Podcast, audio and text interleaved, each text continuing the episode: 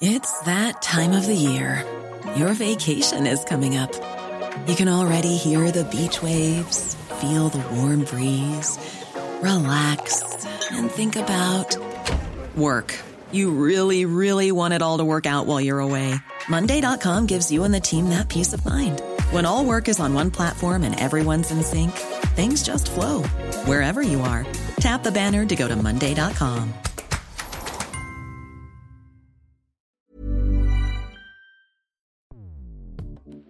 Escuchas. Escuchas. Escuchas un podcast de Dixo. Escuchas Fuera de la Caja con Macario Esquetino.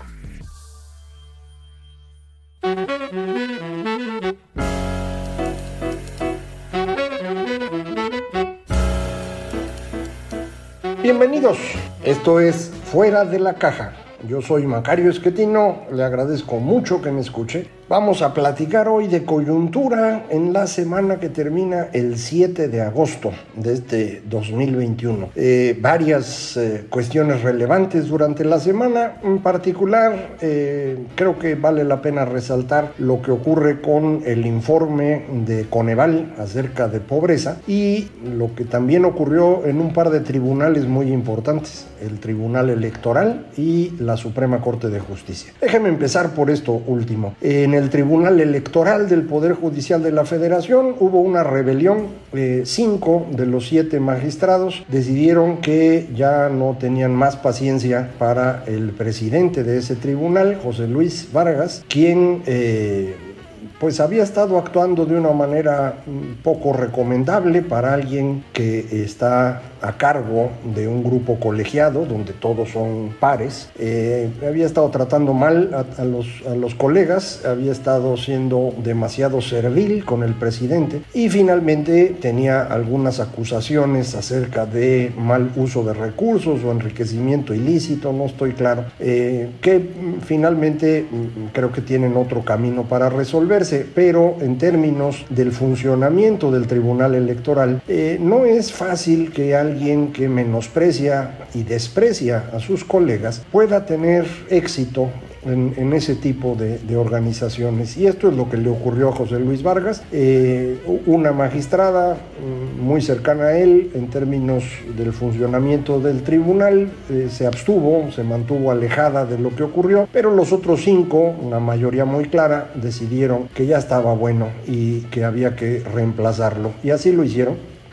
Eh, hay una discusión entre especialistas eh, acerca de si esta es la forma como se debe hacer, si existen recursos que pudiera utilizar José Luis Vargas para tratar de recuperar el, puesto. Mm, los constitucionalistas sabrán, los que se dedican al tema eh, deben próximamente darnos argumentos, pero en principio lo que es relevante es que el alfil del presidente en el Tribunal Electoral perdió el poder. Eh, insisto que esto es eh, muy importante porque eh, esto significa que parte de la fuerza del presidente se ha ido agotando. en parte porque no logró ganar la elección intermedia, en parte porque la consulta del primero de agosto fue un fracaso y en parte porque pues tiene funcionarios muy incapaces como es el caso que estamos comentando. Eh, en consecuencia, pues se le va dificultando el llevar a cabo sus planes. Ya decíamos desde la elección intermedia que perdió con ella la posibilidad de reelegirse o de extender su mandato. Y poníamos como ejemplo el que con una gran probabilidad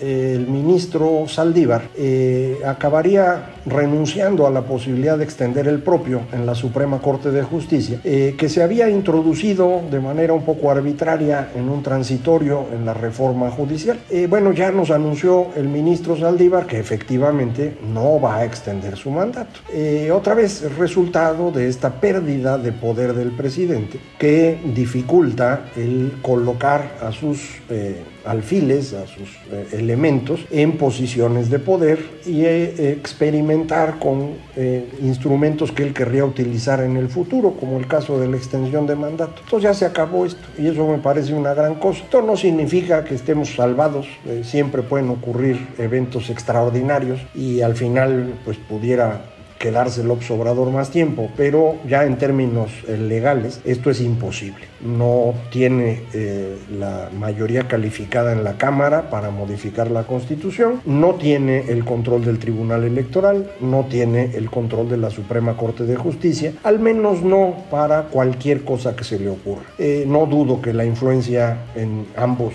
tribunales sea importante de parte del presidente, pero ya no es control y esto es una gran cosa. Eh, comentamos ahorita acerca de la consulta que en la coyuntura anterior no podíamos platicar porque no había ocurrido. Ahora ya, ya sabe usted, asistieron a votar 7% eh, de los mexicanos registrados en el padrón se necesitaba 40%. Entonces esta consulta no tiene ningún elemento vinculante. Eh, y qué bueno, porque vincular una pregunta absurda, eh, pues hubiera sido algo bastante complicado de administrar, una pregunta que no tenía sentido. a mí me sigue pareciendo que esto es un gran desprecio por la democracia, dedicar la primera consulta ciudadana a un asunto esencialmente propagandístico. Eh, hubiera sido muy bueno usar esta herramienta para decidir si se construía o no el aeropuerto de Texcoco, por ejemplo, eh, pero no para esto. Eh, entonces, pues los mexicanos en su mayoría dijeron esto no, no nos parece correcto, o cuando menos dijeron no nos parece atractivo como para dejar la barbacoa del domingo e irnos a votar, y no fueron.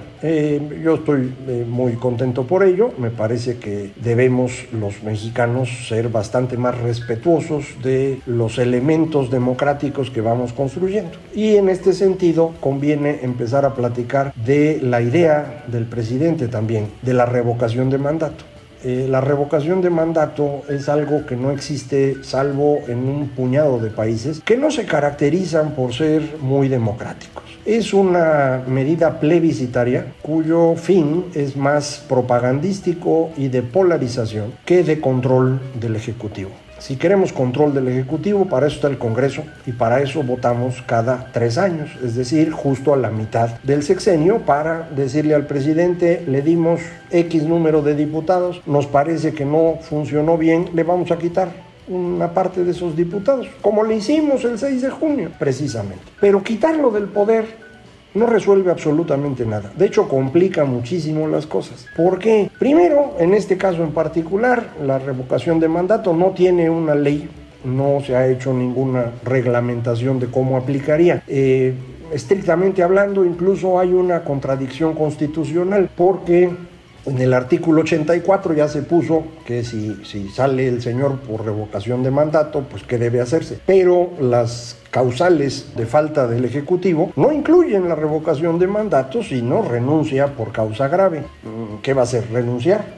¿Y cuál es la causa grave? Que la gente dijo que se fuera. A mí no me parece que sea muy buena idea. Tomaría durante un mes el, control del Ejecutivo el presidente de la Cámara de Diputados y el Congreso debería designar a un eh, presidente sustituto o interino, no recuerdo cuál es el nombre técnico. El caso es que esa persona que va a ser designada lo será por una mayoría que no sabemos si es simple o de dos tercios.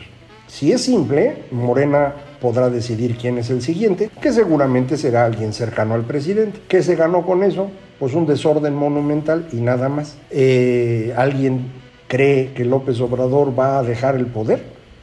Aun cuando deje la presidencia? Yo la verdad no lo creo. No lo creo ni con la revocación de mandato ni en el 2024, a menos que pierda entonces. Pero en la revocación no podría perder. Sería sustituido por alguien cercano a él, que seguramente va a estar subordinado, porque el que tiene el poder político, el que tiene los votos, es López Obrador, no quien sea designado. Entonces no vamos a ganar nada, nos vamos a meter en un margallate. Eh, López Obrador no le interesa el resultado, él lo que quiere es una excusa para seguir haciendo campaña, que es lo único que sabe hacer. Nada más hablar, nada más prometer, nada más mentir. Spin, la empresa que se dedica a medir esto, nos sigue diciendo cada día, el señor agrega 88 mentiras a las que ya había dicho. Cada día. Esto es un récord mundial. Nadie es tan mentiroso como López Obrador en un puesto presidencial, me refiero ahora mismo frente a los datos de Coneval, dice, no, pues está bien, pero yo tengo otros datos. Esta que parecía broma alguna vez ya es verdaderamente indignante. Eh, es imposible que haya otros datos.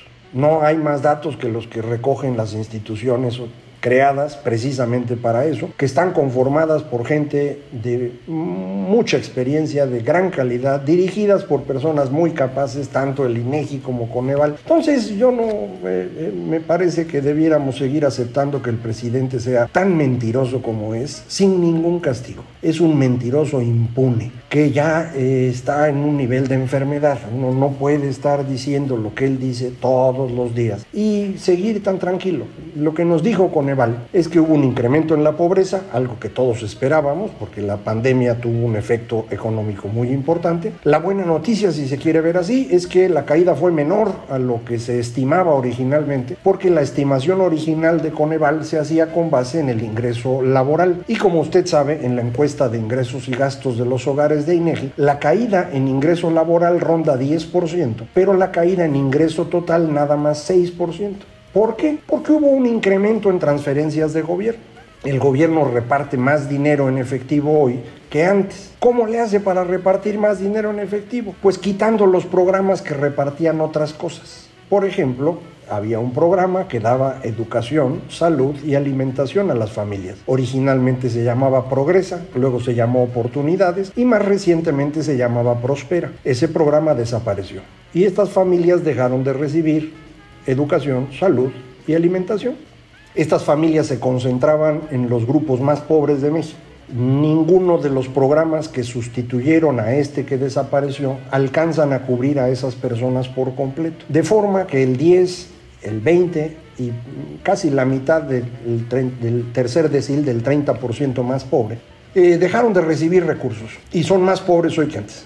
Eh, varios de ellos compensaron eso con un mayor ingreso por trabajo, en particular en el campo. Usted sabe que el sector agropecuario le ha ido bien y esto les ha permitido a quienes viven en el campo tener un poquito más de ingreso. Eh, para quien está en el decil 1, el 10% más pobre de México, un pequeño incremento de unos pocos pesos al día eh, representa 15 o 20% más de ingreso. Y con eso compensaron la falta de transferencias de gobierno. ¿En dónde crecieron las transferencias de gobierno? En los siguientes grupos, pero particularmente en los más ricos. En los deciles 8, 9, 10, el 30% más rico de México, las transferencias de gobierno crecieron significativamente. Pero como ahí el ingreso por trabajo cayó más fuerte, el resultado neto es que estos grupos acabaron perdiendo ingreso.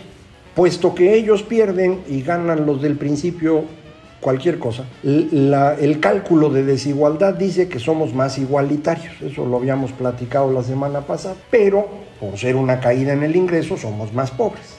Eso es lo que mide Coneval y ya nos dice con exactitud. Tenemos 4 millones más de mexicanos en pobreza, poquito menos, y un millón y medio en pobreza extrema, poquito más. Millón y medio adicional a lo que ya teníamos. Eh, esto se calcula, como lo hace Coneval, con una combinación de el ingreso de las personas, el ingreso de las familias, y el acceso que tienen a distintas cosas que nos parecen muy importantes. Eh, alimentación, educación, salud, eh, seguridad social, es decir, pensiones y características de la vivienda, tanto la vivienda en sí como los servicios que ahí se reciben.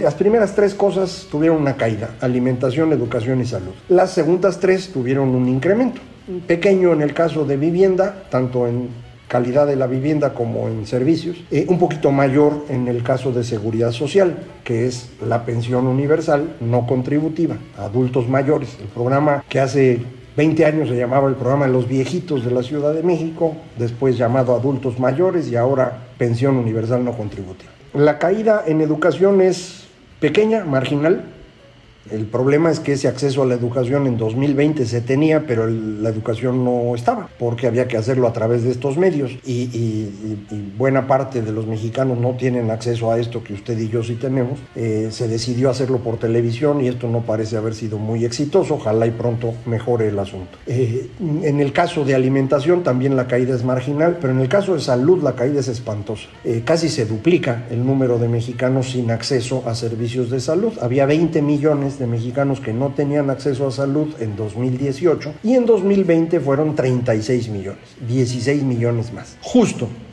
en el año en que tuvimos la pandemia del siglo. Esto es trágico y la causa no es otra que la cancelación del Seguro Popular. Entonces, el gobierno mexicano, el gobierno del presidente López Obrador, decidió cancelar programas sociales que eran muy exitosos dos en particular, Progresa Oportunidades Prospera y Seguro Popular. Los dos reconocidísimos a nivel internacional. Los dos los canceló. Lo sustituyó con unas becas, el caso de Prospera, y con el INSABI, en el caso del eh, Seguro Popular. Las dos cosas no sirven. Eh, no digo que no existan, las becas sí están, nada más que pues, no acaban de llegar a los más pobres, sino al segmento medio y más arriba, y entonces dejan de ser un programa realmente social que beneficia a los más vulnerables para convertirse en un programa regresivo que ayuda a quien la verdad no necesitaba mucha ayuda. Usted me dirá, todos necesitamos ayuda. Pues sí, es el caso de la pensión. Para poder entregar esta pensión universal no contributiva, se les ocurrió que la mejor forma era, vamos a darle pensión al que ya tiene pensión, porque ese ya lo tengo. Ahí está el padrón del Seguro Social, ahí está el padrón del ISTE, ya tengo las cuentas, nomás deposítales. Pues sí, mano, pero le estás dando al que ya tenía. Prácticamente el peor programa social que tenemos en México era la pensión, porque solamente tienen pensión en México quienes han estado en la formalidad durante un periodo largo. Esto significa un 30% de los mexicanos. Si quiere usted exactitud, hasta 40%, digamos. Pero los demás no tienen pensión. Entonces a ese 40 que ya tenía, ahora le doy una pensión adicional. Eso pasa cuando uno hace programas universales. Un programa universal tiene la ventaja de que no requiere administración, es muy simple, eh, es menos probable que tenga usted defectos en la aplicación porque va para todos, eh, pero tiene la gran desventaja que acaba ayudando a quien no necesita. Eh, y si en el caso de que estamos hablando ocurre que los más pobres ni siquiera tienen forma de entrar al programa porque no saben dónde anotarse, porque en su municipio nadie les dijo, porque no tienen cuenta bancaria, pues entonces el resultado es que acaba usted haciendo más regresivo el programa social más regresivo que teníamos. Lo peor es que esto cuesta 150 mil millones de pesos al año este año. Próximo va a costar más porque el presidente bajó la edad para otorgar el, programa de adultos mayores y aumentó la cantidad. El efecto de estas dos cosas es un incremento en 50% en el costo, o sea, va a pasar a 225 mil millones de pesos. Pero este año fueron 150. El Seguro Popular, el último año que existió, en 2018, porque en 2019 ya no lo estuvieron utilizando, aunque lo cancelaron hasta el final. En 2018 el Seguro Popular costó 69 mil millones de pesos.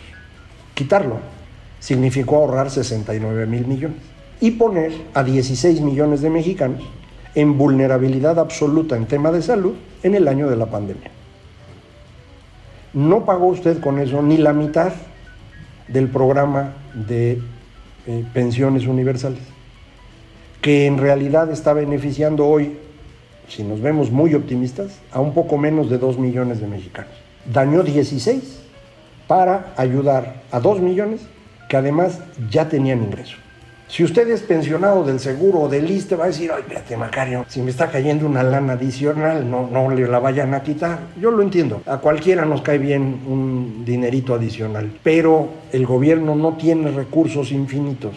Tiene que decidir en dónde ayuda más a la población. A mí me parece que lo que el gobierno debe hacer en general, no solo en el caso de México, es concentrarse en salud y en educación para ir construyendo un grupo de personas más capaces de ganarse la vida solos y al ganarse la vida ahorrar lo suficiente para su pensión en el futuro. En la transición conviene que el gobierno aporte a ese proceso de seguridad social, pero la seguridad social no debe recargarse en el gobierno porque no alcanza el dinero nunca. La pensión debe ser algo que cada persona vaya construyendo. Como los seres humanos no somos buenos para pensar en el futuro, conviene obligar a la gente a que ahorre. Por eso los sistemas de pensiones suelen ser obligatorios. A fuerza tienes que entrar y poner tu lana para que luego te la den. Eh, no alcanza, bueno, pues el gobierno compensa un cachito. En el caso de México está pagando todo el gobierno y no va a alcanzar, ¿eh? Y cuando digo no va a alcanzar, no estoy hablando dentro de 50 años, ¿eh? estoy hablando de que en el transcurso de esta década, de aquí al 2030, el gobierno no va a tener dinero suficiente para poder cubrir las pensiones, a menos que reduzca el gasto en otras partes. Pero ya no tiene de dónde reducir, porque ya todo lo redujeron, todo se lo acabaron para mover el dinero, las transferencias, porque con eso López Obrador estaba seguro que iban a reducirse el número de pobres. No se redujeron y su respuesta es, yo tengo otros datos. El señor es un incapaz y es un mentiroso. Y es una desgracia que esté en la presidencia, pero como le dije hace un momento, ahí va a tener que estar los siguientes tres años. A ver qué se nos ocurre. Mientras, aquí lo vamos a seguir platicando. Muchísimas gracias. Esto fue Fuera de la Caja.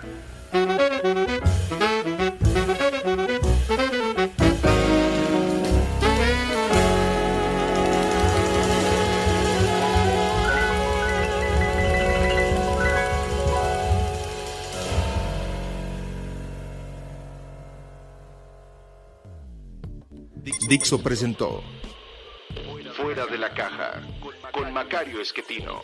La producción de este podcast corrió a cargo de Verónica Hernández. Coordinación de producción, Verónica Hernández. Dirección General, Dani Sadia. Cool fact a crocodile can't stick out its tongue. Also, you can get health insurance for a month or just under a year in some states. United Healthcare short term insurance plans, underwritten by Golden Rule Insurance Company, offer flexible, budget friendly coverage for you. Learn more at uh1.com.